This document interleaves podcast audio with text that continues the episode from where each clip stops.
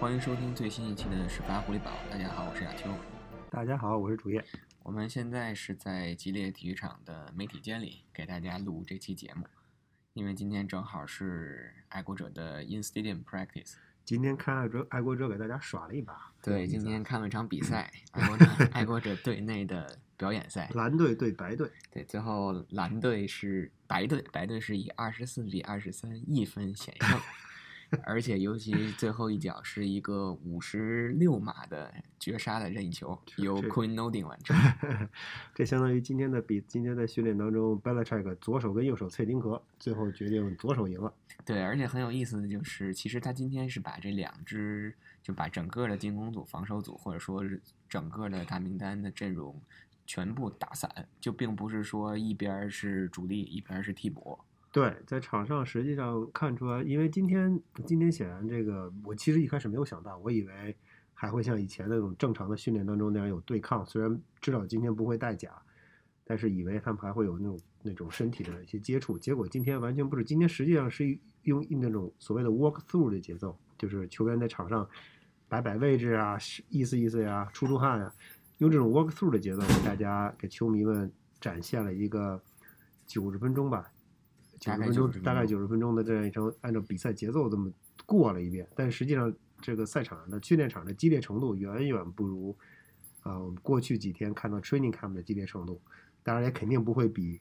肯定也比不上即将开始的季前赛。对，今天整个的这一堂我们称之为训练课也好，或者是一个队内的教学比赛也好，它其实就是完全模拟了整个比赛的这个流程，除了。赛场上的这种激烈程度，因为从最开始的这个两方去挑边儿，然后包括开球，包括打了四节，包括中场休息的时候，好像还还有个三五分钟的间间歇时间，给了个五分钟左右的中场休息。对，所以今天其实真的就是模拟一个模拟一场比赛吧。就像飞哥刚才跟飞哥聊天，飞哥说今年因为整个的这个季前赛只有三场了，少一场。其实呢，就我们就把这场当做第一场，尤其是少了一场主场的季前赛。对，少，所以今天 就是一个主场的主场的季前赛。今天其实这堂训练课我们没有没有太多可去跟大家分享的，因为就像我们刚才说的，主力跟替补全都混在一起。我们只能说，呃，有一个点我观察到了，就是说今天 Mac Jones 在的蓝队。一直是由 Josh McDaniels 在喊战术，然后一直是形影不离的。而且每次当他们这一方的这个进攻打完了以后，我还跟李飞哥指，我说那个 Josh McDaniels 和 Mike Jones 两个人就坐在场边的那个加德勒的那个饮料箱上，坐得很近，一直在聊。包括刚才训练就比赛结束以后，在中圈的时候，你看到那个 Belichick 也走过来了，也在还在 跟那个 Mac Jones 在指指点点，可能指出他刚才有哪些球。打得不好，虽然今天其实跟没有防守是一样的。另外一点就是，我们今天可能想夸夸这个 kicker 了。这个一定要夸，不夸不行，不夸天理难容。虽然说今天是一场一堂这种走秀式的训练课，但是从始至终都是由 Queen Noting 这个小孩一个人来完成的。对，我觉得可能跟 Nick Folk 有伤有关，因为我们看到 Nick Folk 一直在场边站着。对，穿个便便衣。对，但是他显然他没有上场比上场参加训练的意思，因为没有拿头盔，然后穿着一身便装，脖子上挂着块毛巾，呃，就像卖西瓜的老汉一样。但是他，但是他始终一直在盯着场上的变化。我觉得他 他内心深处的情感一定是非常复杂的，因为确实今天像亚秋说的，Quinn Norling 打得非常好，弹无虚发吧，应该是，应该是有八九脚吧，八九脚任意球全啊不任意球加上附加分都进了。而且最最值得关注的就是两脚，就是我们真正认真的开始看 Queen Noling 了以后，最后的哎，我可是一开始就开始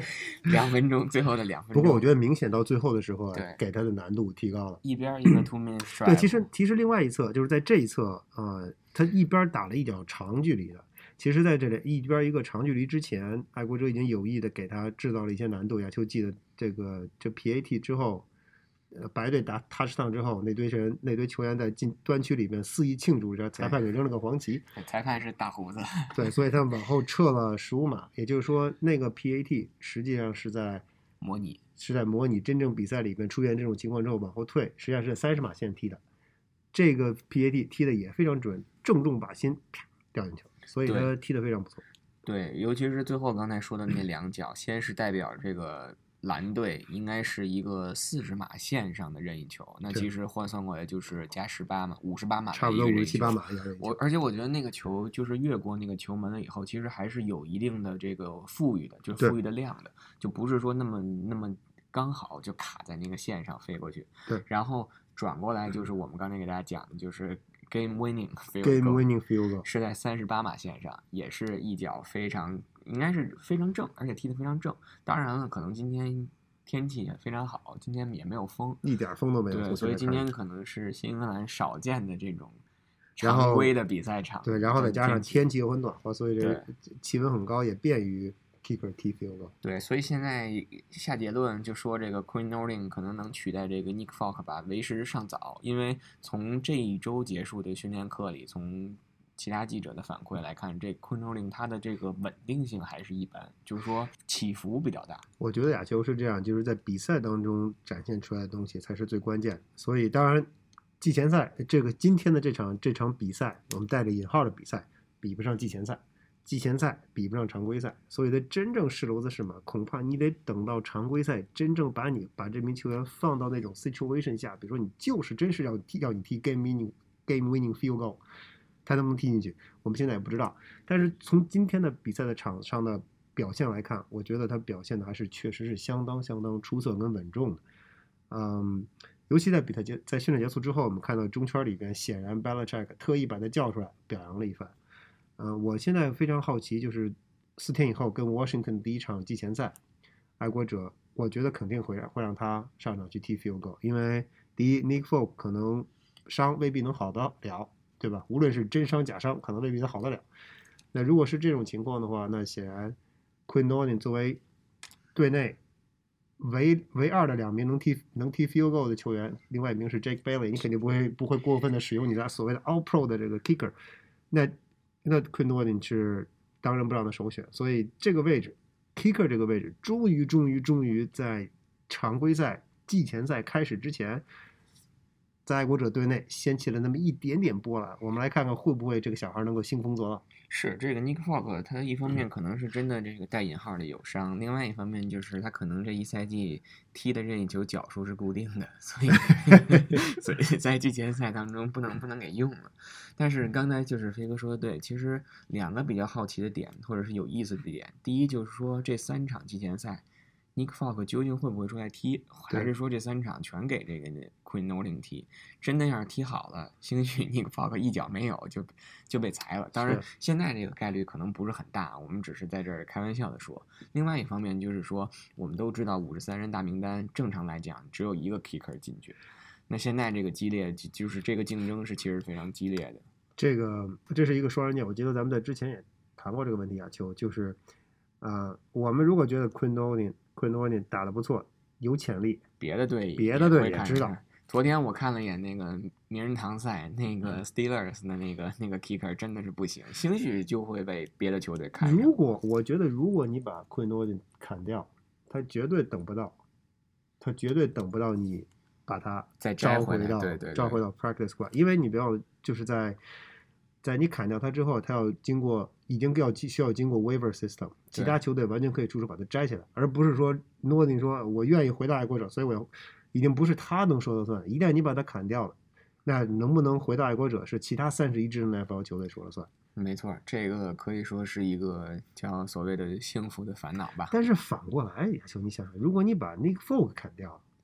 很有可能他就有机会回到爱国者。对，但是今年我目前还没有看到具体规则。去年是你从 practice squad 可以往上提，应该是能提三次吧？我记得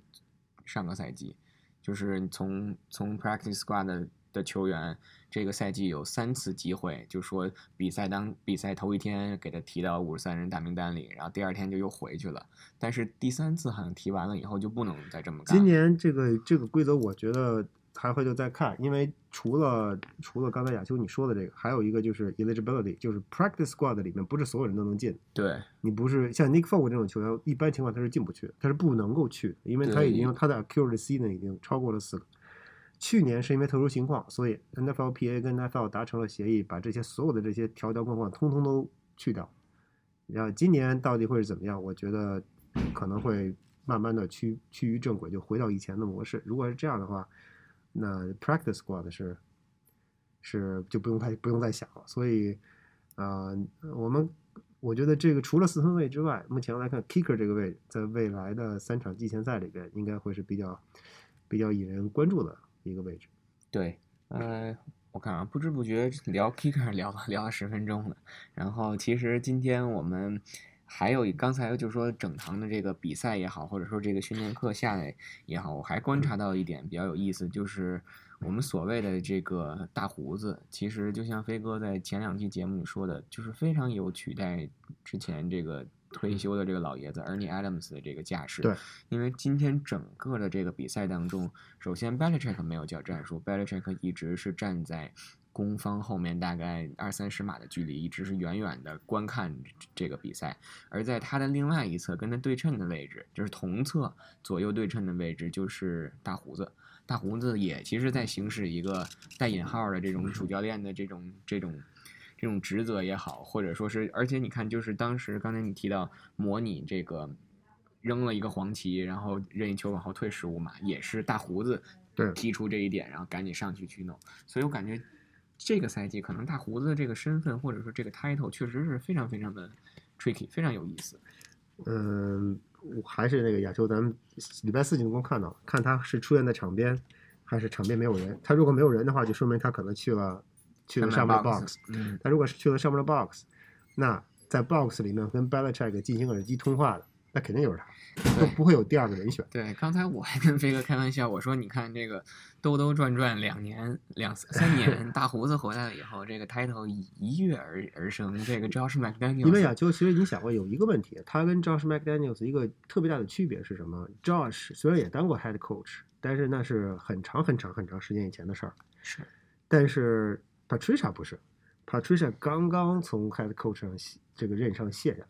你姑且不提他在啊他在底特律过得怎么样，把这个底特律的这支球队带的怎么样，这些我们先不提。但至少他的这个他有非常及时的那个统帅一支球队的经验，这两年的经验不是白费。所以他回来，我觉得对于 Belichick 来说，他其实 Patricia 很多经验都可以及时的用到啊。能够用对用到日常的他这个操作当中，所以这也是为什么之前我们听到的，就是 Patricia 在爱国者的这个日常的，就是尤其是 front office 的过程当中，他主要负责的这个合同的签约呀、选择球员呀，啊，包括选秀里的一些一些安排，都是他一手操办。所以在这一点上，我觉得恐怕，嗯，今年 Patricia 的位置和以前他过去在爱国者的位置，恐怕会有很大的不同。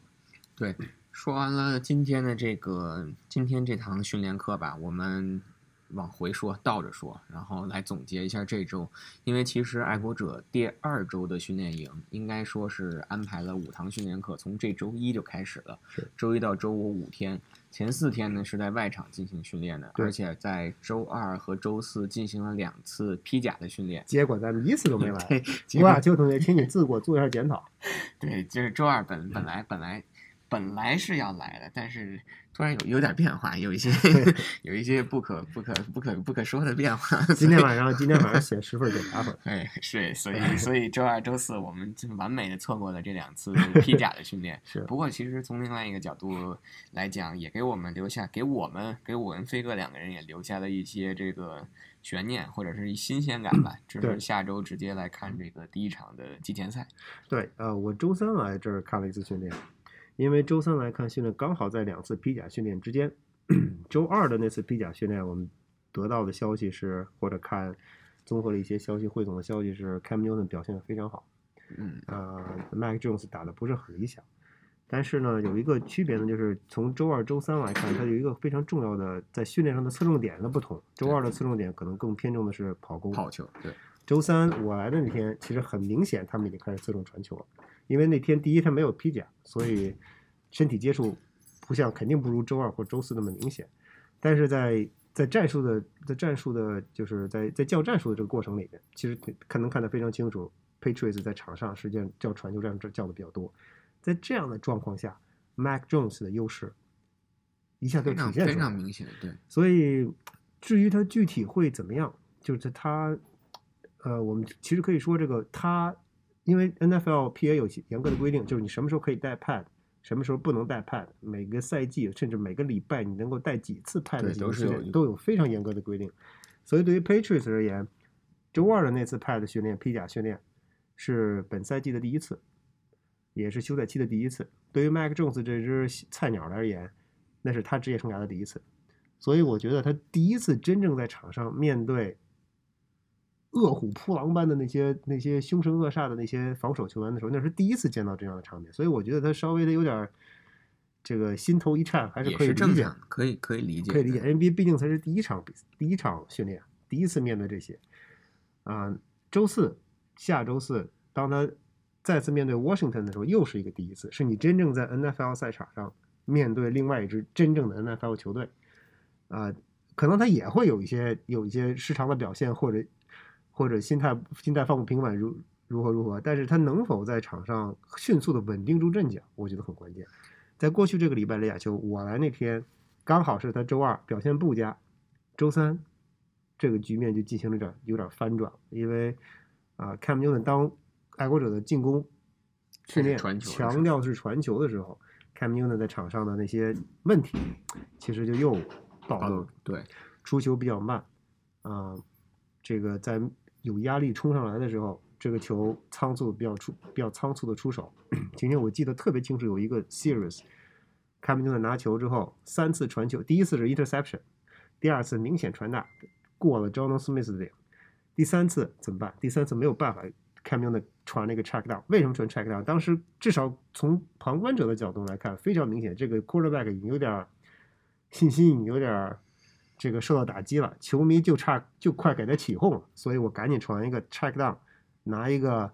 拿一个正的码数往前推进一点，好歹，这样我能让我的心情平下。不是说这这是错的，但是从一客观上，从从客观上反映出来，Cam Newton 在这传球的这个过程里面，他其实还是没有完全的怎么讲，还没有完全掌控进攻组的局势。对，确实是因为从周二这个我们得到的这个消息综合来看，也是你想这个一个新秀第一次参加这个披甲的训练，那其他的这些老兵们是不是得给你点颜色？肯定是要给你点颜色。所所谓我们经常说的要给你点 color CC，对吧？你得先证明一下这个 NFL 不是那么好混的。尤其是你在爱国者这儿，到底谁说了算？对，当然我们还是我们一直在强调，其实爱国者队内的这种文化是是非常非常友好的。是，所以但是从从另外一个角度上来讲，就是你给 Mac 及时的给 Mac Jones 一一种这样的压力，对于他的这种成长和帮助来说也是非常好的。对，随后我们就看到了，就是毫不吝啬，或者是我不偏向这个 Cam Newton 去说，Mac Jones 在周二表现那样。不能说糟糕吧，就是相对来说比较差的情况下，周三、周四两天的这种反弹非常好，非常好。就是我们看到的是一个新秀，不是说在经过了周二这种训练了以后就一下就垂头丧气了，或者是一蹶不振了。当然这个可能有点夸张了，但至少他拿出一种积极的态度，想去解决这个问题，想去把这个事儿去去去去解决。因为我记得昨天，哎，是昨天，昨天周四，昨天昨天那个。四分卫的那个采访，采访，对我记得当时我忘了是哪个记者问了，然后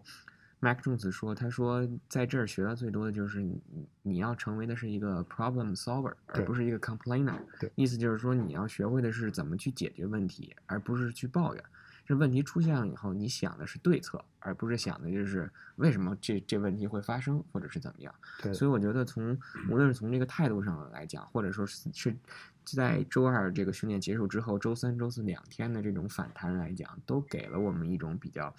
比较乐观或者比较有有有前景的这这种这种感觉吧。对。但是就是说，可能还是回到了那个问题，就是说，新赛季的首发是谁，或者是他什么时候真正能上场去取代 Cam Newton，我们可能还要。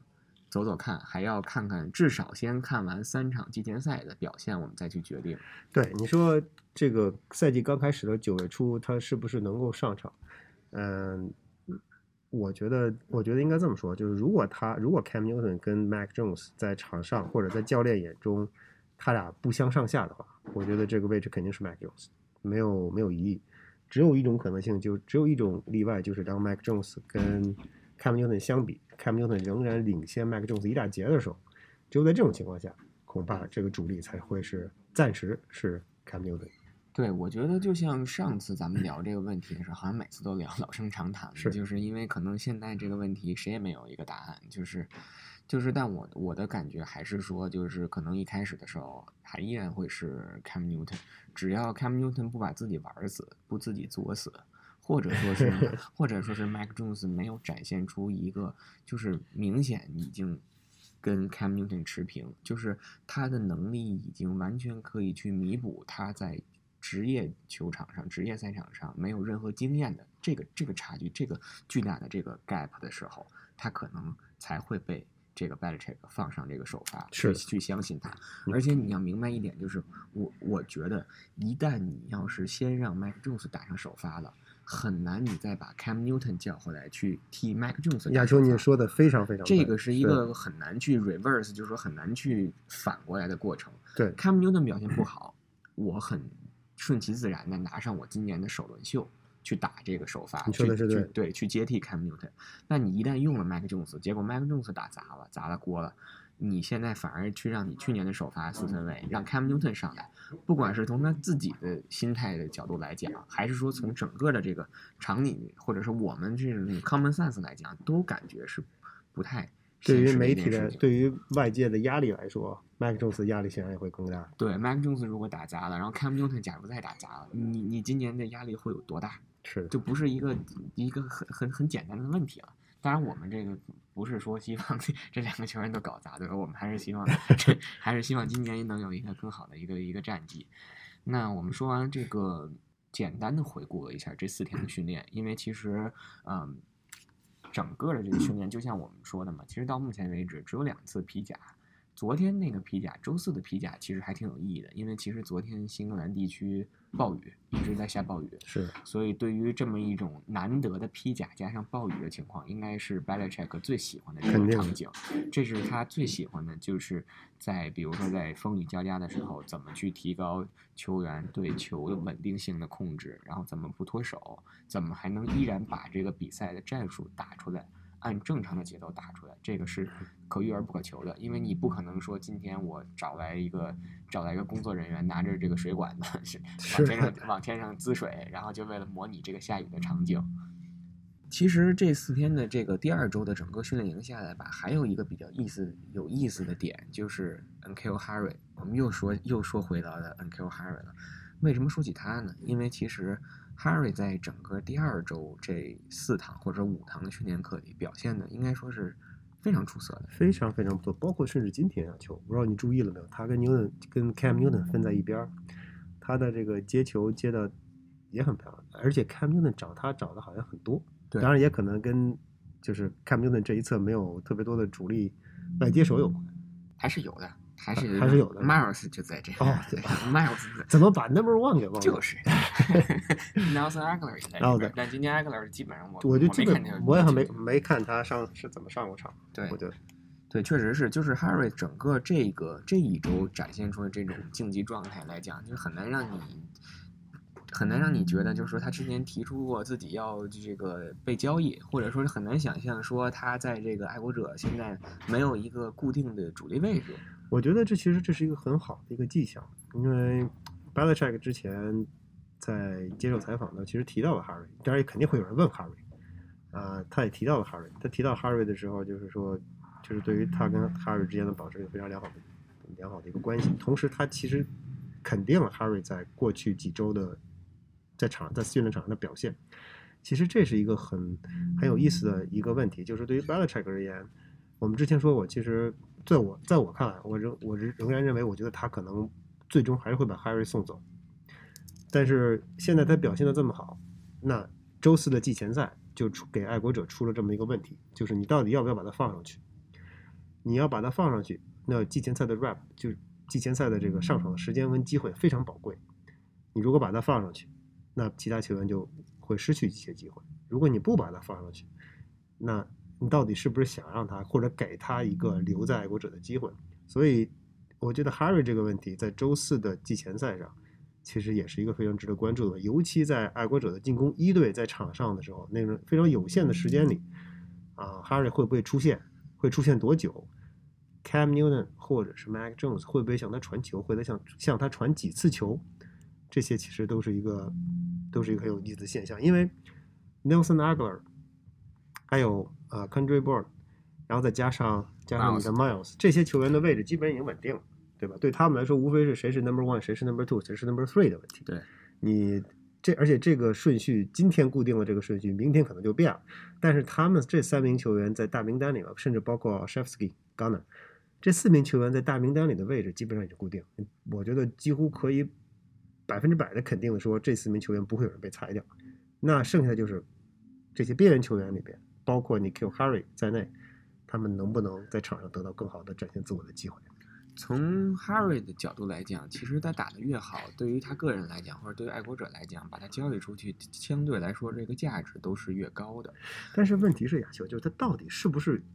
爱国者会把他送走。如果他确实，这个其实还是怎么说？我也觉得这是一个挺尴尬的问题。如果你说我是这个教练，当然不可能。就是说设身处地的想一想这个问题，就是这球员已经把话说出来了的话，你可以给他一次机会，但是你还是不可能给他承诺一个主力位置，或者说是你就他过去只过去这几个赛季的表现，你很难相信他说能再给他。一个机会，就是说再去证明他自己，所以我觉得这是一个挺、挺、挺不，这就已经不叫尴尬，可能是挺 tricky 的一个问题。Harry 现在是嗯第三年，所以他实际上仍然处在他所谓的这个新秀合同的这个红利当中，所以对于爱国者而言，嗯，当然我们知道 Jacoby Myers 实际上也处在他的新秀合同的红利当中。啊，Gunner，Gunner 更多的实际上是一个 Pound Returner，但他不是一个真正的外接手。所以你在外接手的这个阵容里边，嗯，你的另外两名球员都是大价钱签来的。那你自己真正队内体系培养出来的，或者从从你队内走出来，仍然在新秀合同里的，一个是 Harry，一个是 Myers。你如果送走了 Harry，就意味着你在在 Receiver 的这个 Depth 上又少了一个人。对，你在明年后年薪资空间的这个闪转。腾挪的这个过程当中，难度就会变得又高了一点，所以我觉得 Belichick 也许会基于这点考虑，会不会再给 Carry 一次机会，或者双方坐下来再谈一下 Harry 在国者的前景。啊，我们可以说这其实非常不符合 Belichick 的行行为处事的作风，非常不符合。但是。但是现现在，我觉得当自从 Tom Brady 走了以后，在这个什么情况都可能发生。对，现在已经没有什么不符合了。你从今年这个自由球员市场，先是砸钱钞票，对，哗哗去砸，这就已经违背了他一贯的这种这种作风。然后再加上今年这个摘了这个签了，重回又签回了这个 Cam Newton，同时又首轮摘了这个 Mike Jones，然后再加上刚像刚刚才飞哥说的，就是很有可能就是跟 Harry。坐下来，这个长谈一番了以后，再给他一次机会，第三次机会，然后再去试一试，看他今年能不能打出来。其实我觉得哈瑞他的能力还是就是还是有的，他可能只是说前两年确实有一些客观的因素，或者我们给他找一些借口啊，就出现在了不对的这种时机或者是不对的地方。那现在呢？如果你继续用这个 Cam Newton，或者说你来了一个以传球为主的 Mac Jones，也许会有一些机会。但是 Anyway 吧，我觉得无论如何，从 Harry 的角度来讲，希望他能自己先把心态调整好。没错，他只要把心态能调整好了，就可能过去犯的错，或者是展现出这种不成熟，其实都是可以可以去解决的。对，我们其实，在最后多说一句，亚秋就是在 Harry 的问题上，其实新跟爱国者是完全占据主动权的。对。作为你 Kill Harry 作为球员，嗯，在现在的这个问题上，他实际上是没有任何主动权可以说。他可以说狠话，他可以哭爹喊娘，但是如果 Patriots 不 trade 他，不 cut 他，那对于他来说，他恐怕在九月一号，在九月份常规赛开始之前，你只能回球队报道。如果你不来，那你的合同自动延续到下一年，而且同时你的 Accurate season 又会少一年，所以你的年龄会大一岁，对他来说其实是非常不利。所以，怎么讲？我觉得，呃，其实留给 Harry 的机会和选择并不多。好好表现，争取跟爱国者和解，争取在新赛季打上主力，然后明年后年再图打算。其实我觉得是一个比较明智的选择。他内心可能也是在喊：“是教练，我想打球。”但是很很可惜的就是签了一个错误的经纪人。也许也许这个故事发展到最后就是跟这个经纪人分道扬镳，然后说当当时不成说这个 都是经纪人的一番言论甩个锅，然后这事儿就解决了。当然我们现在都是属于给他写一个剧情、写剧本啊。